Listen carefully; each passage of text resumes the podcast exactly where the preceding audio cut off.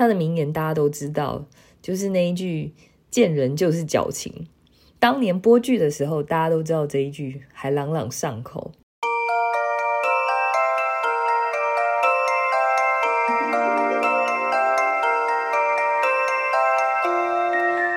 欢迎来到紫薇会客室，我们希望透过现代化与科学化的紫薇斗数，经由学习与实践，解决我们人生中的大小事。大家好，我是林夕，今天又到了戏剧人生的单元，非常感谢大家对我上一次个人单集《谈场恋爱吧，我帮你找到示范了》的支持。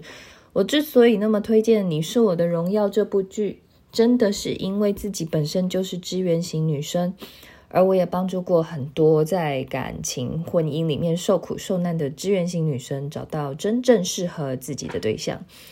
那那个成功模式呢，基本上呢就跟该剧很像吼。那也同时解救很多刚毅木讷、不善表达感情的男生，所以我非常鼓励活泼迷糊但是认份的女生，以及一身本领但是不善言辞的男生来看看这部剧哦。我知道很多阳性命盘的观众也在敲碗了，那阳性的小鹿跟子星呢，也在为大家准备多元的恋爱方式。敬请期待。那今天呢，我又跑回来讲《甄嬛传》哦。我想聊聊华妃。我觉得演员呢，把这个角色真的演的太棒、太好了，我好喜欢哦。所以呢，我就忍不住去了解历史上的她，就发现呢，这个角色被设计的跟历史原型完全相反去了哈。剧中的华妃呢，她那个设计是嚣张跋扈，她时时刻刻都要体面，要派头。还要跟皇后分庭抗礼，而且呢，画风犀利又傲娇。他的名言大家都知道，就是那一句“见人就是矫情”。当年播剧的时候，大家都知道这一句，还朗朗上口。那呃，唯一呢能够让那个华妃低声下气的，就只有皇帝哦，而且也不是时时刻刻。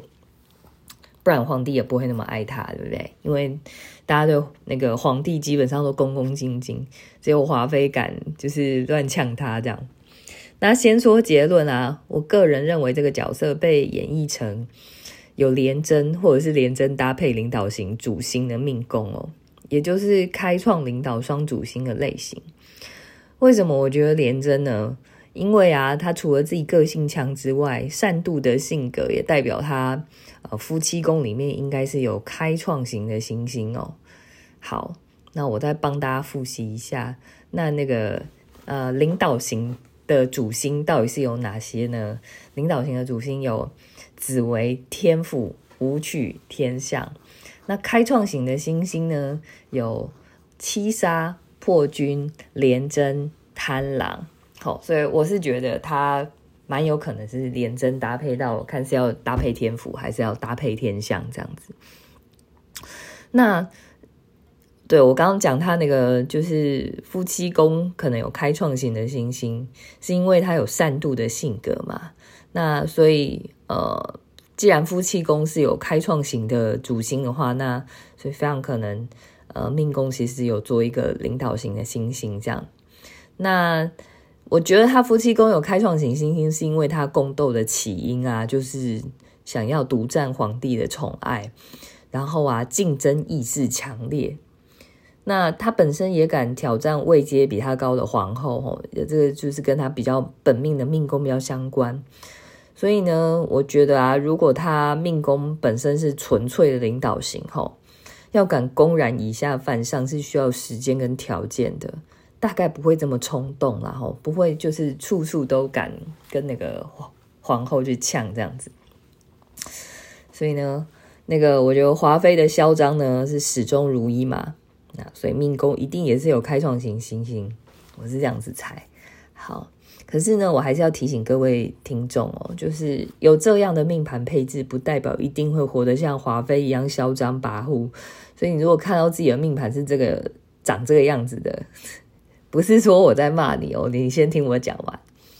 我只是说，这种命盘往负面去发展才会好。每一张命盘它都可以往正面去发展，也可以去往负面去发展。那真的是每个人在自己的人生经历里面，能不能拿出坚强的意志来往正向去发展。毕竟往正向发展的人格特质的话，你在发展的过过程当中是需要付出一些代价的。哦，那也才会让人家感觉到你的善良嘛，对不对？好，那我不然我换一种方法，就是不要说命盘啦，就是敢做一些比较心狠手辣的事情，不一定代表这个命盘就是活得心狠手辣。我们要看一下时空环境啊，比如说这张命盘有没有不得不去当特务，对不对？好，或者说在战争期间，还是说呃个人修养也是有关系的，就是。他有没有好好的？就是说，我说在呃发展自己正向人格特质的时候，愿意付一些代价，这样。还有啊，也是要看有没有人一直在刺激这张命盘的负面特质。对，如果有人一直一直一直在闹你，好，一直在刺激你，那当然一个人想要往正面发展就会有点太辛苦了。好，所以这也是有影响啦。那我身边呢，多的是连贞系列命盘的好朋友哦，他们生活在二零二三年的台湾，然后呢，他们很多都是往正向去发展，而且还很讲义气，爱护朋友，事业成功，财气纵横，家庭幸福美满的哦。所以千万不要看到人家命命公司开创加领导，就觉得对方会像华妃一样欺负人吼，冤枉哦。好，那。华妃呢？她在剧中呢，究竟有什么比较鲜明的事迹呢？我想都不用想，就就有有印象的，有有三件事情。第一个是说，从我阴性人的角度来看，他什么事情都想要用钱搞定。当然，他很清楚钱的功效啦，可是实在是用过头了吼。除了爱吃那个蟹粉酥之外，就是还会拿自己的钱补贴宫女太监，所以人家是很慷慨的老板哦。哦，那基本上就是华妃她最后倒台的时候，呃，并没有什么下人为难她啦。那这样排场的人，基本上衣服首饰一定也要最华丽、最贵重的，所以她的衣服就是需要另外请手艺特别厉害的师傅来制作。那相比之下呢，甄嬛后来也是身居高位哦，呃，而且她还没有娘家之主，可是甄嬛从来没有钱不够花的问题，所以呢，比较起来，应该是华妃的福德宫高那个标准特别高。然后呢，华妃第二个特别鲜明的事情呢，就是真的太震撼了，因为她在剧情的开头。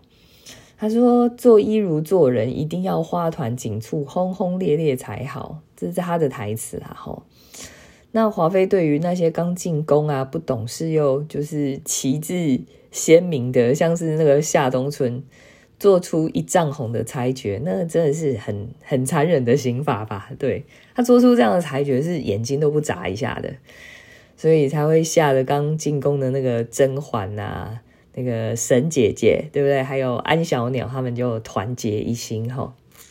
然后在第三个很很很让我印象深刻的就是，他敢仗着皇帝对他的宠爱，然后呢，他想要去 carry 他的侄儿在职场上面的官位。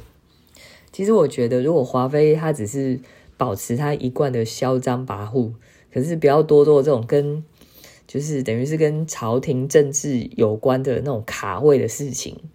皇帝不见得容不下他，他自己一开始都顾忌他哥哥太过目中无人了，居然敢叫那个皇帝的一号太监那个苏培盛来给他服侍用餐嘛。他一开始都会这样顾忌的，可是后来华妃自己还去跟哥哥跳跳这个坑吼，我觉得真的是太可惜了。所以真的要提醒各位哦，如果人在顺境的时候，真的不要再多邀功了。除非你真的又有再多做一些，就是真的功劳要算在你身上的事情，不然后来怎么死的都不知道吼。那我特别同情他的原因呢，呃，其实当然也是因为他的恋爱脑。虽然呢，那个宫廷剧哪一个不是因为恋爱脑而死的难看呢？可是啊，因为那个华妃的形象平时就是无坚不摧哦，超级风光的，所以。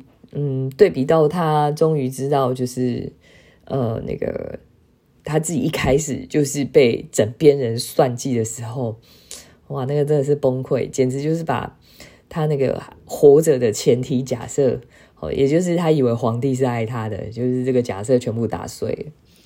那剧情设计呢，还是由对手甄嬛揭开一切真相。其实甄嬛也是被原著设计的很有意思，哦，对方都要死了，还要去较真的个性。那这个当然，甄嬛总有一天要谈到的，然后好，那每次遇到那个主要敌人要死了，都会去送终，好像那个《如懿传》的女主角也是这样，对不对？好，有两颗阴性主星，都是都是有这种性格的哈。那对我已经先讲了，但是他这两位都是阴性主星的哈。那可是呢，我们那个华妃的原型。也就是历史上的年皇贵妃，到底是什么样的人呢？我刚刚讲哦，真的是因为蒋欣实在演太好了，我就跑去看一下，到底真正的历史上的华妃到底是怎么样。那年皇贵妃哈，因为人家姓年嘛，对不对？哈，年皇贵妃其实比甄嬛还要小哦，所以她其实是更晚才嫁给雍正，她好像。听说她嫁给雍正的时候，应该推论是十四到十七岁，然后雍正那个时候已经超过三十五岁了。哦，这真的差这样子的年龄差距，实在是我自己都觉得实在是吃不下来啊。不过当时的那个礼俗就是这样嘛，哈，那个政治的设计上就是小女生、漂亮的女生要嫁给皇室，对不对？然后只因为年氏当初呢，就是康熙指定的媳妇，算是公公直接认可，所以呢，那个他一开始的起点就是雍正的侧福晋哦。那相比之下呢，历史上的甄嬛那时候已经在雍正王府混十年了，还只是个侍妾格格哦。所以跟那个剧中说甄嬛因为诗词歌赋才华洋溢，所以备受宠爱，根本就是相反的。而且啊，因为那个年皇贵妃，她的那个原生家庭就是书香门第，等于是她爸爸、她大哥、二哥都是从文官做起的，所以因为诗词歌赋才华洋溢而备受宠爱的，反而比较有可能是年氏，不是像剧中的华妃说哦，她不识字这样子，然后对，好像还被那个雍正呛说他没认识几个字，但是很会很会呛人这样。然后呢，那个年皇贵妃在历史上呢，她其实嫁给那个雍正之后的七年，就是连生四胎，只不过通通早夭啦。那那个那段期间呢，雍正还真的只跟她生小孩，所以独宠是真的哦。那剧中的华妃完全不能生，是设计出来的剧情。历史上的甄嬛呢，则是在年氏嫁给雍正之前生了弘历，之后就再也没生过了，所以其实很不受宠。反正整个都颠倒的啦。然后再来呢，年皇贵妃受宠是自己的本事，并不是靠哥哥哦，甚至他还必应哥哥多活一年哦。那个年氏死掉之前呢，其实雍正就已经看出年羹尧有造反的心思。但是呢，看在爱妃的面子上是没有动手，一直到年氏去世之后啊，雍正就立刻处理掉年羹尧，好像不到一个月的时间吧。对，然后其实那个年氏跟年羹尧的妈妈不是同一个，而且啊，两个人的年纪相差好像也差不多有二十岁，所以大概不会像剧中那样兄妹情深啊，搞不好连见面都没见几次哈。在第四件事情是年皇贵妃其实是温柔善良的，然后就是根据考究，就是有画像留下来嘛。那画像上面的那个年皇贵妃其实就是非常温柔柔弱的样子哦。而且雍正对她的形容也是这样，他说那个年皇贵妃是秉性柔佳，持功熟慎。所以他的谥号呢叫做敦肃，这这不容易哦。为什么呢？因为啊，敦啊说的就是说他为人敦厚，甚至对国家有重大贡献。那之前这个这个字都是用在皇帝身上哦，所以一个嫔妃得到这样子的字，他是应该好好像是唯一历史上唯一一个。所以雍正会用这个字来形容他，我想他应该就是雍正心中的白月光吧。不我觉得这真的是有一点送分题啊，因为呢，雍正的那个就是等于是正妻啊，乌拉那拉氏，还有那个侧福晋啊，嫡福晋跟侧福晋两个年纪跟都跟他差不多嘛。然后听说甄嬛实在是其貌不扬，所以呢，等到他雍正真的娶到这个年氏，那年纪差的也是差不多二十岁了，然后年轻可爱，然后教育程度良好，怎么会不喜欢呢？当然是非常爱啊。好。那当然了，各位听众，你可能会想要问年皇贵妃应该是什么命盘，对不对？嘿嘿嘿，因为啊，我找到的资料都是她的美德，所以没有办法判断啦。好，我的意思是这样哦，因为四大类型呢，如果经过书香门第的教育之后，都可以秉性柔佳、持功殊胜的吼。那简单讲就是说，不管什么类型的命盘，要学会另一种类型的优点都是可能的。哦，真正没有办法去，嗯，应该怎么说？真正没有办法假装的只有缺点。好，所以要看一个人的命盘呢，不是看优点，而是要看缺点。只有缺点才是命盘主人专属的。吼，那既然关于年事的记载呢都这么美好，所以自然就没有办法判断喽。好啦，那今天的内容呢，就速战速决，讲到这边啊。反正人家华妃也是开创领导型嘛，所以不会拖拖拉拉。那我们就一个月后见喽，拜拜。